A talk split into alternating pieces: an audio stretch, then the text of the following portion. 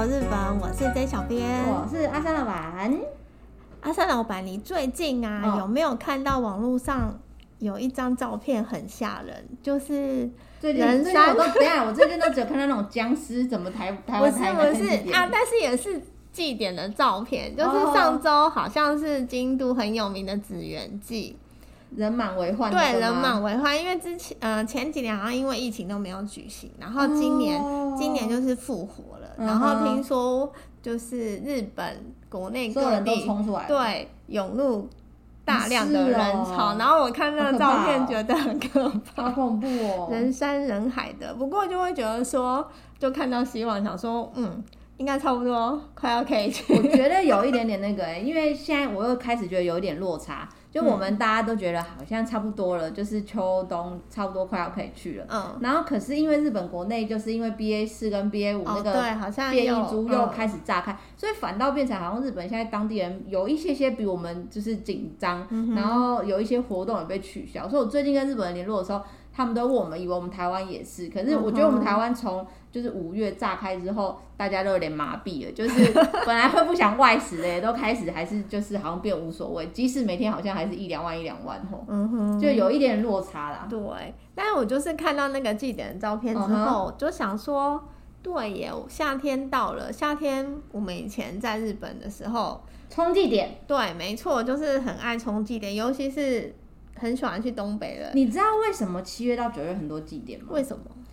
据说啦，就是因为像我们就是七月到九月这段期间啊，台湾就是会有那种鬼门开，就是七类、嗯嗯。然后日本他们是七到九月这段期间就会有那个盂兰盆节，可是他们跟我们比较不一样，因为我们是。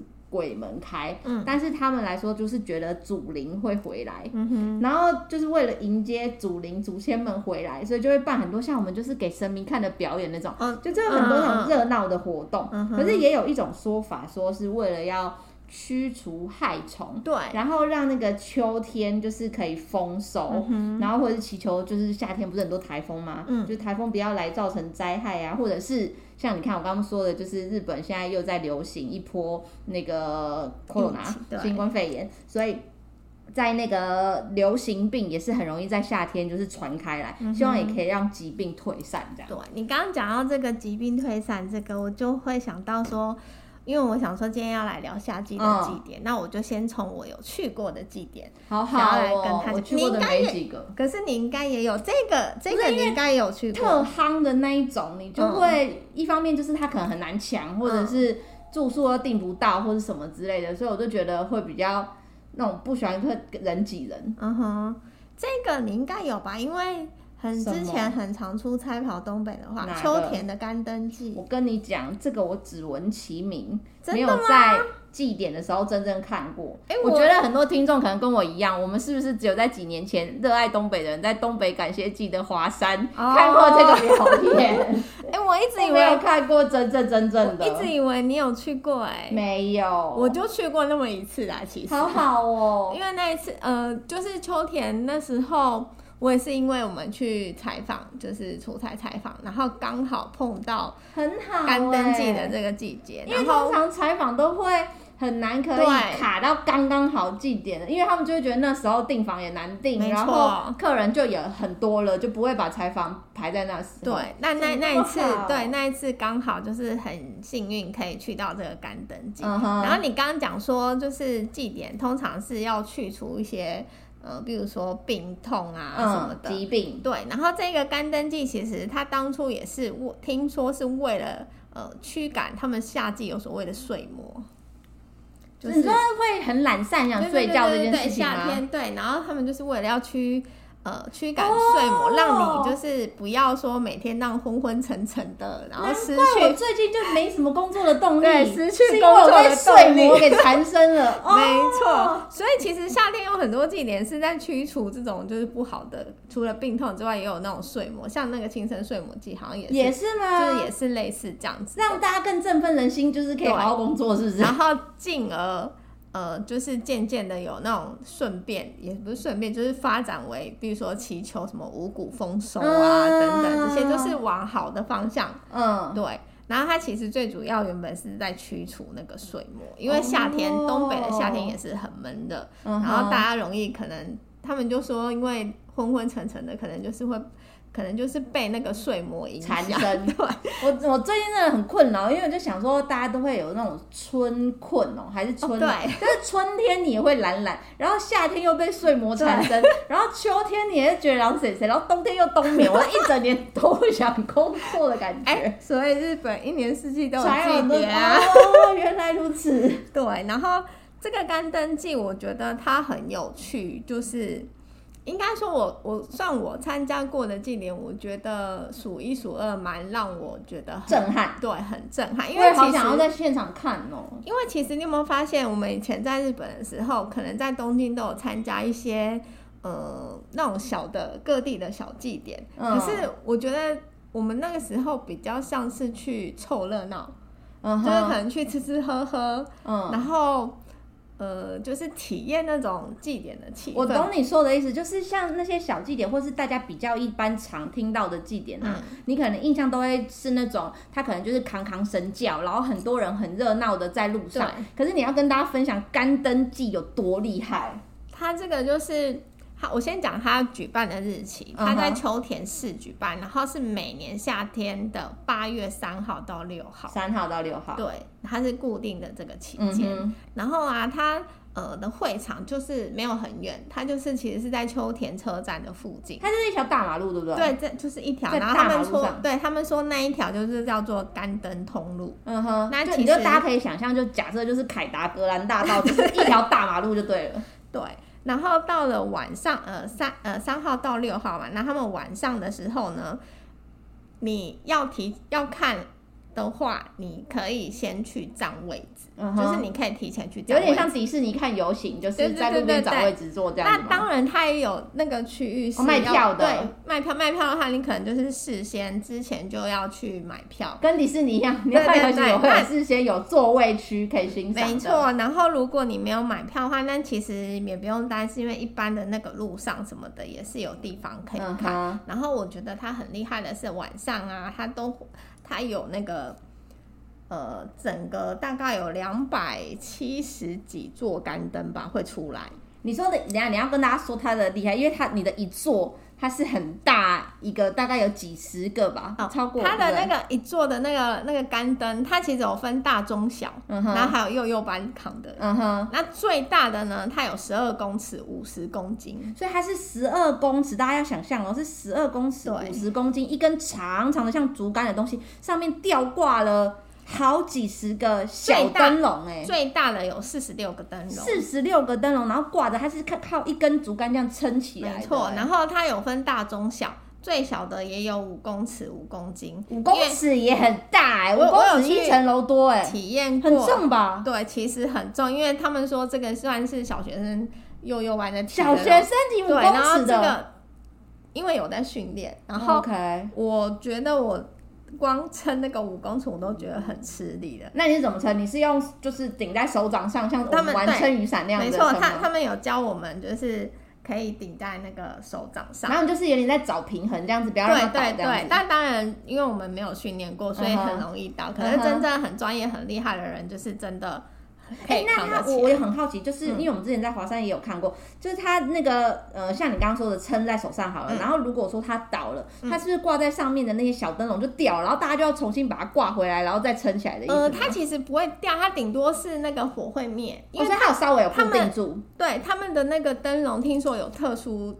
等于说它的装置有点特殊，因为它为了倒的时候不要让那个烧起来，对，不要让灯笼烧起来。那其实它的那个灯笼底部它其实是有空间的。嗯哼，你就是因为你呃整个干灯在撑起来的时候会摇晃嘛。嗯哼，那里面其实都是蜡烛，所以它为了会这样飘飘飘美美的。对，它为了不要让那个你倒的时候。就是全部会烧起来，整座烧掉哎，没错，所以它灯笼的装置就是都会有通风。那其实你只要快倒，快倒不是一瞬，那会有那个风风速重力加速度下去之后，它就会熄掉了。对，其实没有那么容易烧起来，因为它的那个灯笼都有一些比较，就是它本身有特殊的那个装置。对，然后呢，你晚上的时候，你就可以看到两百七十座干灯，所以就在路上的对，等于说两百七十大。对，等于说有大概一万个灯笼，你可以想象在一万个灯笼在那个整条干干灯大街上这样游行。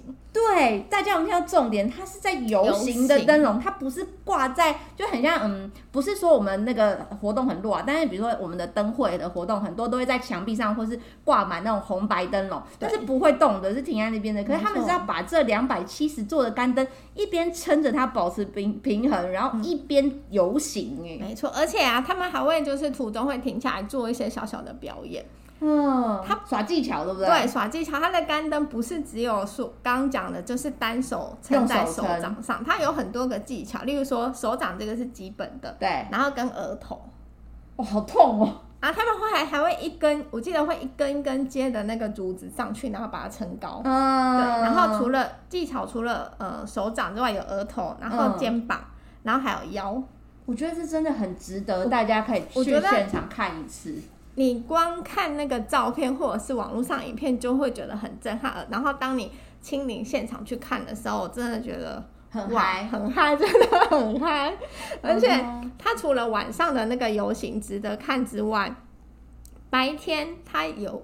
更嗨，因为白天他们是算是举行那种比赛，嗯，就是刚刚讲那些技巧，的，对，然后他们可能就会分组，嗯，就是大人然后小孩分组，嗯、然后进行那个。这个社区来的那个社区来的表演团这样子。对，就是白天的话比较有点那种竞争的意味，嗯，晚上比较像是同乐的感觉，嗯，然后就是表演给观众看这样，嗯，然后白天的话是就真的有竞争，在比那个名次这样子，嗯，所以我觉得，呃。我们观光客啊，我非常推荐，就是晚上的时候去看，就是那个游行，干灯游行，我真的觉得你看过他人会多到很不舒服嘛？我说的是，就是路人观看的人，嗯、因为有一些有的时候你可能去到一个活动，然后人满到你会立马觉得想回家，就是我也看不清楚在干嘛。然后我觉得不会到看不清楚，因为你你就想想看，整排都是干灯，而且它是有高度的，然后而且是一个。在干灯大道上面，不会说你是局限在于某一个小部分，会场，对，不是那种一个很局限一个小小的会场，然后你可能比如说你站在很后面的看不到，OK，对，我觉得不至于。嗯、然后就算你没有站到，应该因为它其实会走动，然后人群人潮也是会跟着走动、嗯。那你就算没有买那个就是观众席座位席的话，你到处走动，我觉得还是很也蛮好玩的，对，而且。呃，快要结束之后，好像你还可以去跟那个干灯拍照，哦，就是他们愿意，就是可以跟那个观众同乐，对对对对对的，是 OK 的。嗯。然后我们那时候也是，虽然结束了，然后我们那时候因为去采访嘛，那官方我们有买那个座位。座位席，可是后来我就觉得说，应该不要买座位席，因为可以跟着他走，对，嗯，就是可以跟着他走，然后跟怎么讲呢？就是比较可以跑来跑去，然后可以跟他们有一点点互动，不会被固定在一个位置。对，其实我看到有一些，呃，可能是自己去看的人，对，他就可以这样自由走动。嗯，那其实我觉得大家也是都还蛮守秩序，不至于到争先恐后，哦，因为他其实没有什么先后顺序啊，就是不不是说反正就游行嘛，你就是在那边就是会通过的那种感觉，然后你可以在整个那个。祭典的氛围，嗯，就是体验祭典的那个氛围，我觉得这是非常值得。这个是不是除了大家八月三号到六号这几天以外，如果就是没办法卡祭典这个日期的话，也可以在平日去秋田的不知道哪里有个体、欸、体验馆、啊。市区有一个叫做，我记得它民俗什么体验传承 传承馆之类的，民俗传承馆，民俗艺能传承馆，没错没错，就是这一个。嗯、我们那时候体验干灯的时候，我刚刚不是讲说可以撑，用手撑嘛？你在那个体验，呃，在跟个你刚刚讲的那个传承馆传承馆里面，对。可以参观，除了参观那个干灯的展览之外，也可以历史啊，它可以就是告诉你他们一些那个过程这样子。没错哦，我觉得这个是我非常推荐，因为东虽然说东北连那个传承馆都没去过哎，真的假的？真的，传承馆我很弱，传承馆我倒是去了两三次。嗯哼，然后因为东北有六大祭，对，其实我我只有去过两个。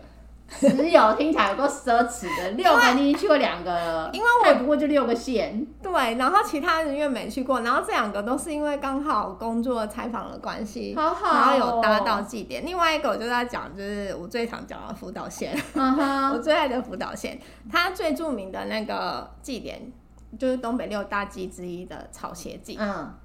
它这个也是在八月，它是在八月的第一个五六日。草鞋祭我也只有看过照片，我也没有就是亲身经历过，但我也蛮想要看一下现场，因为看起来也是嗨的。对，他也是嗨，而且我觉得他也很方便，因为刚刚讲那个干灯，秋田的干灯祭是在秋田车站出来就是啊，福岛也是福岛车站吗？对，草鞋祭这个也是在。福岛车站一出去的直走就可以看到会场了。嗯哼，对，也是在那个车站，对，在车站附近，然后是在大马路上。然后当祭典的那几天，他都会封街，哦，就是几点开始，他就会开始管制。哦，所以其实你不会，因为一般我们去祭典会害怕找不到会场。嗯哼，那那这个都。对，我懂这意思。我等下就要跟大家分享一个我觉得很可怕的。对，这个都不会。然后草鞋祭，我觉得它很最大的看头就是它会出现日本第一高第一大的草鞋。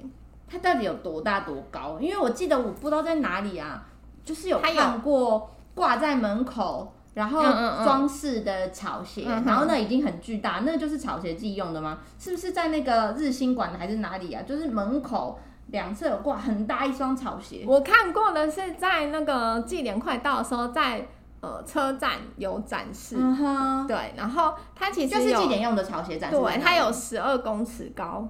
然后十二公尺都要四层楼，两吨，超重的，号称日本第一的草鞋，超重的，超重，而且我真的看到本人真的蛮巨大的。Uh-huh. 然后它它其实这个草鞋祭主要是要祈求健脚跟旅途安全的，健脚什么意思？脚的健康，对，脚的健康，健脚的，oh. 对，然后祈祈求旅途安全，然后进而到后来也扩大成说，oh. 呃。祈求，比如说五谷丰收啊，无病通用，无病，这个也是无病息灾，然后什么家内安全，生育兴隆，对，那个祭典或什么祈求，讲这几点都没错，没错，就是这个。然后他、嗯、呃晚上的时候，你可以看到他们就是有草鞋游行，嗯哼，然后除了巨大，就是大家扛着你刚刚说的那个十二公尺两吨的草鞋在路上走吗？对，就是会有草，除了呃他们的草鞋这个巨大草鞋之外，各个那个。也会有小的版本，对，公司行号啊，学校什么团体，哦，大家各家拿出不同的草鞋来走就对了。游行，对，草鞋游行。我以为只有一个，所以没有没有没有很多，会会有各个单位，对，各个单位，就像干灯也是各个单位的那个干灯，然后草鞋也是各个单位。然后我那时候去参加的时候，我看到一个很可爱，就是幼稚园，嗯哼，他们。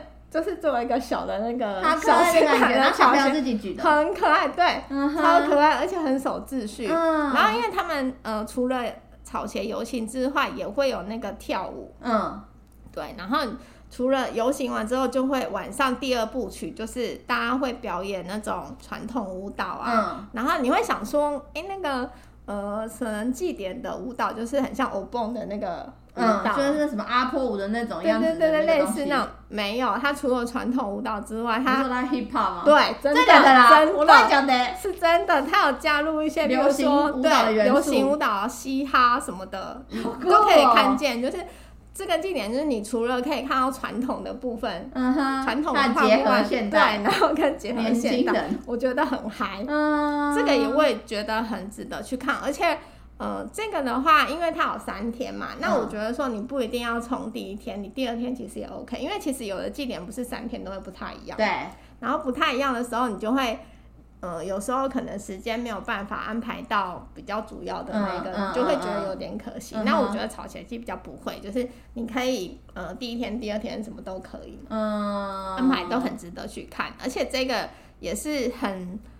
觉得刚刚分享的这个草鞋季跟干灯季都是可以很直接的体验到祭典很欢乐的氛围，又可以，我觉得你真的会觉得哇，这个祭典很壮观，嗯，对，有会会有让人家，而且非常日本的感觉，对对对，非常日本有这样的感觉，而且容易去，嗯，交通方便，嗯，对，我觉得东北的祭典呢，唯一就是让人家觉得比较麻烦的，就是因为他们都在那个礼拜。对，就可能就是八月的第一个礼拜，没错，六个刚刚你说那个东北六县的大祭典，全部都会在那个礼拜完成，嗯，所以你很难就是一次去就把它全部都参加完，可能就要可能要对分个两次或三次才有办法把六个全部都。你这样说，我就会觉得我去过的好弱，哦。那你去过的是哪些祭？这样我也要说六东北六大祭，我也有至少去过一个，嗯，哪一个？但我真的觉得跟那两个比起来，就是还好吗？很还好，真的吗？因为你就像你刚刚说的那个呃，不管是干灯或者是草鞋，你就是可以感受到那个很热闹的那个祭典的那个氛围，嗯，而且又非常有特色，就是有那个干灯，然后有那个草鞋，嗯，这个主要的东西。嗯，我去的是仙台的七夕祭。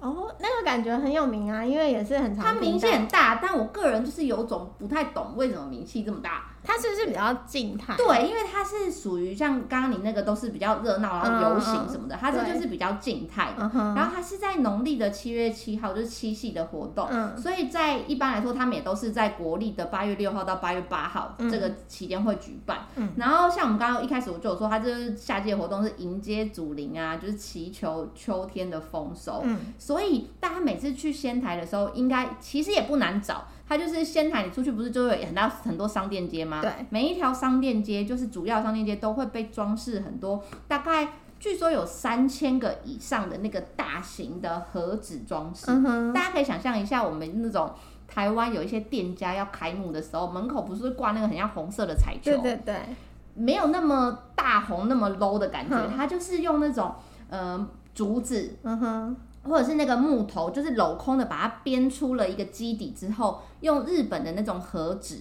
就是装饰那个东西，比如说弄一些花上去啊，弄一些鹤上去啊，然后它那个大型的这个吊饰呢，最后都会有十公尺这么高。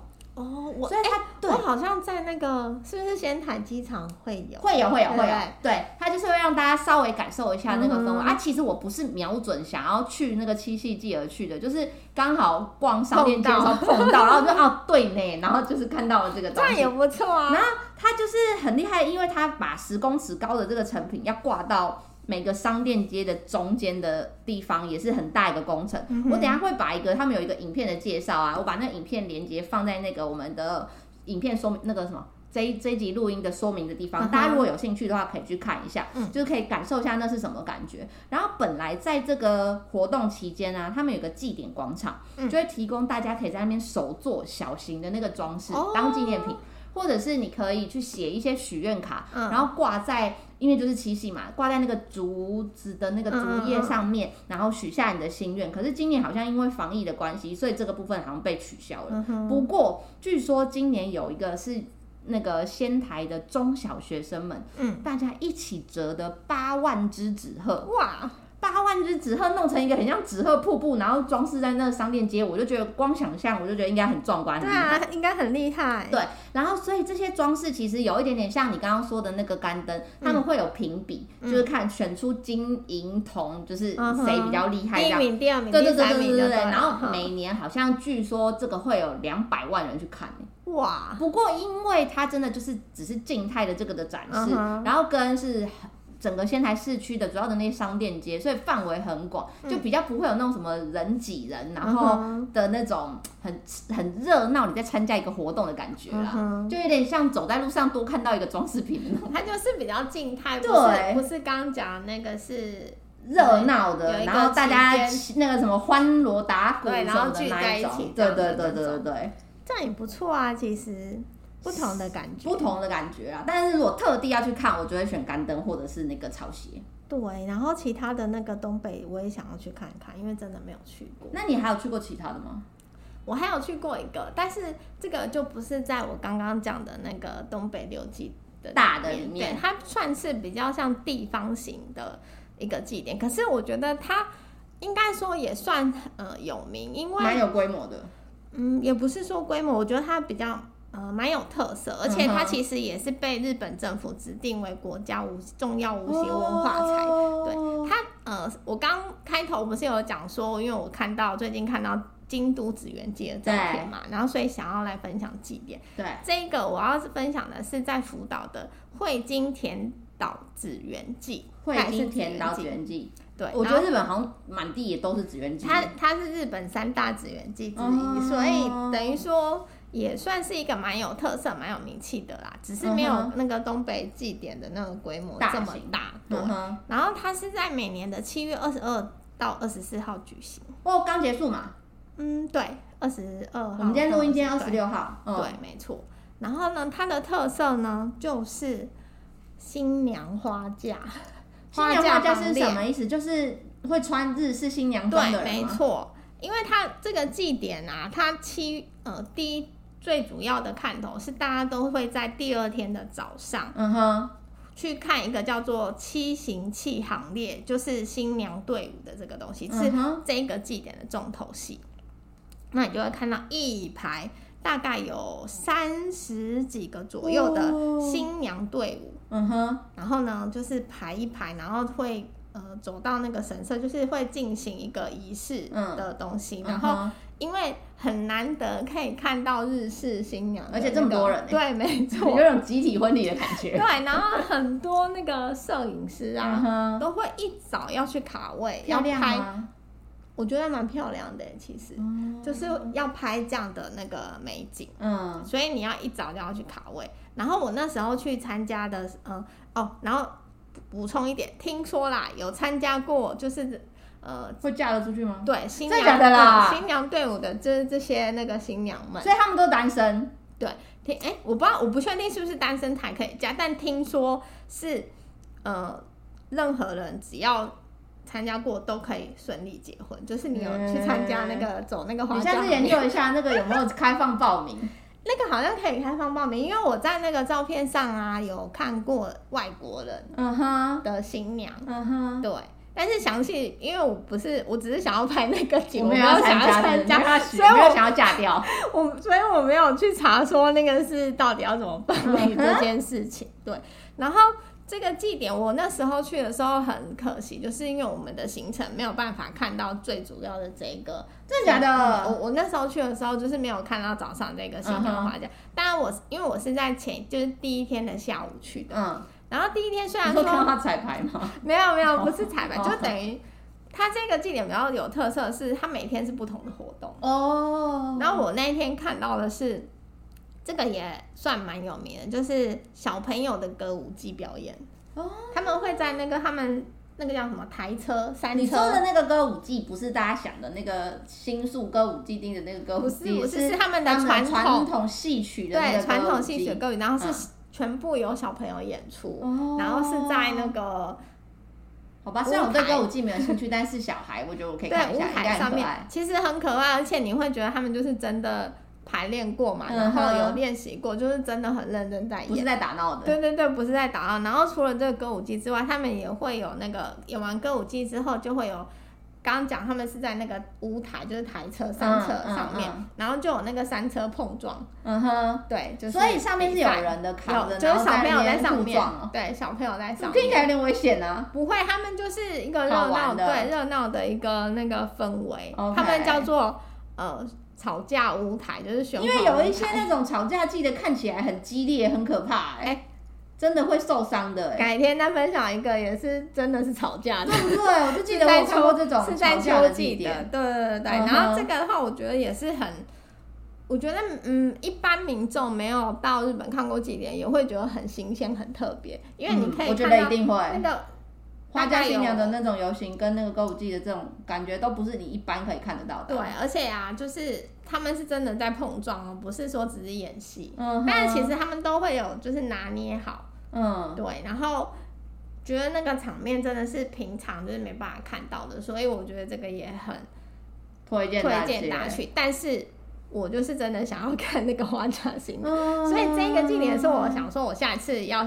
去看，然后是要去第二天。对对对对对，没错，要一早就先去卡位，哦、因为其实那边好像不太容易去，就是在汇金田岛算是比较乡下的一个地方。嗯、对对对，那可能要去的话，呃，前一天住宿跟就是都要找好，因为你隔天早上才有办法就是离开那里，或者是早一点的到那，因为你要去卡位。嗯、对对对对。嗯嗯嗯。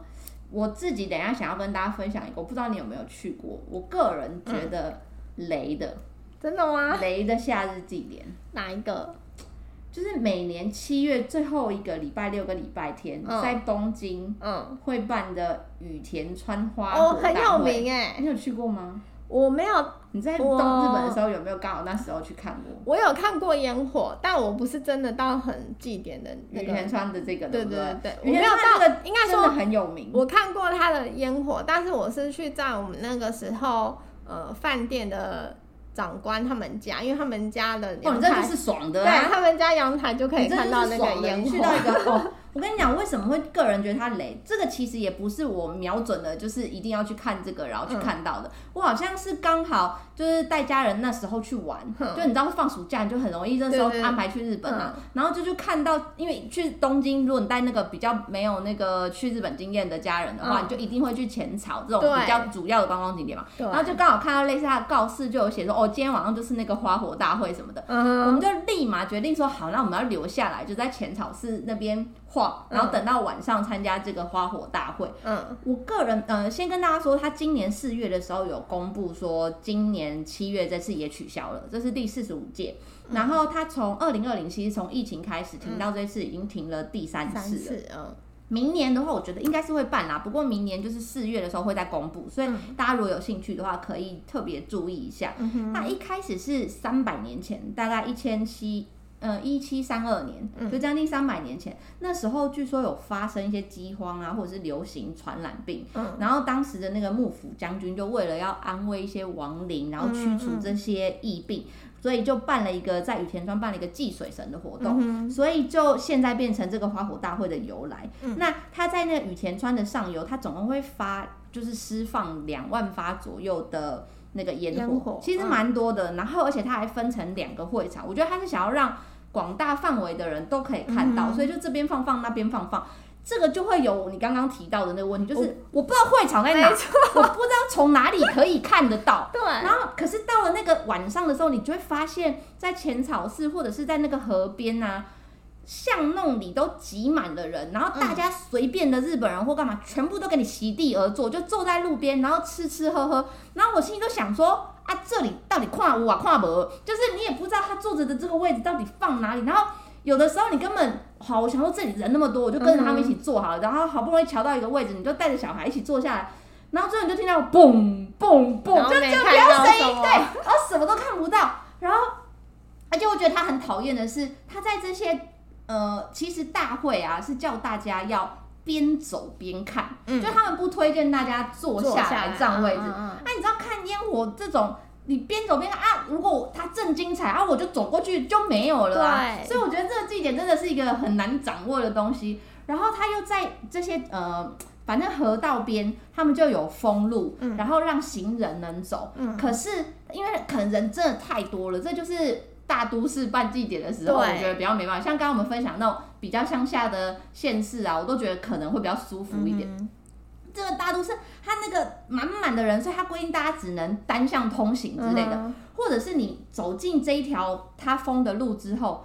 你不到他规定的那个出口，你不能出去哎、欸。嗯、哼即使你中间发现一个小巷子，好像有洞可以出去，嗯、然后那边就会站一个保全，然后不行走。对，然后我就跟他讲说，可是我们不想看了，我们想要走哎、欸。嗯、然后他还说不行，出口就是在那，然后要求你一定要回到挤的人挤人的地方，然后走到想办法挤到那个出口，然后再离开那个会场。好逼人、哦，我觉得超受难的。我哎、欸，这个祭典我有印象，然后我除了是有在我们那个之前前辈的那个他们家的阳台看过、uh. 长官的阳台，哦，好好对认识高级朋友就是比较不一样。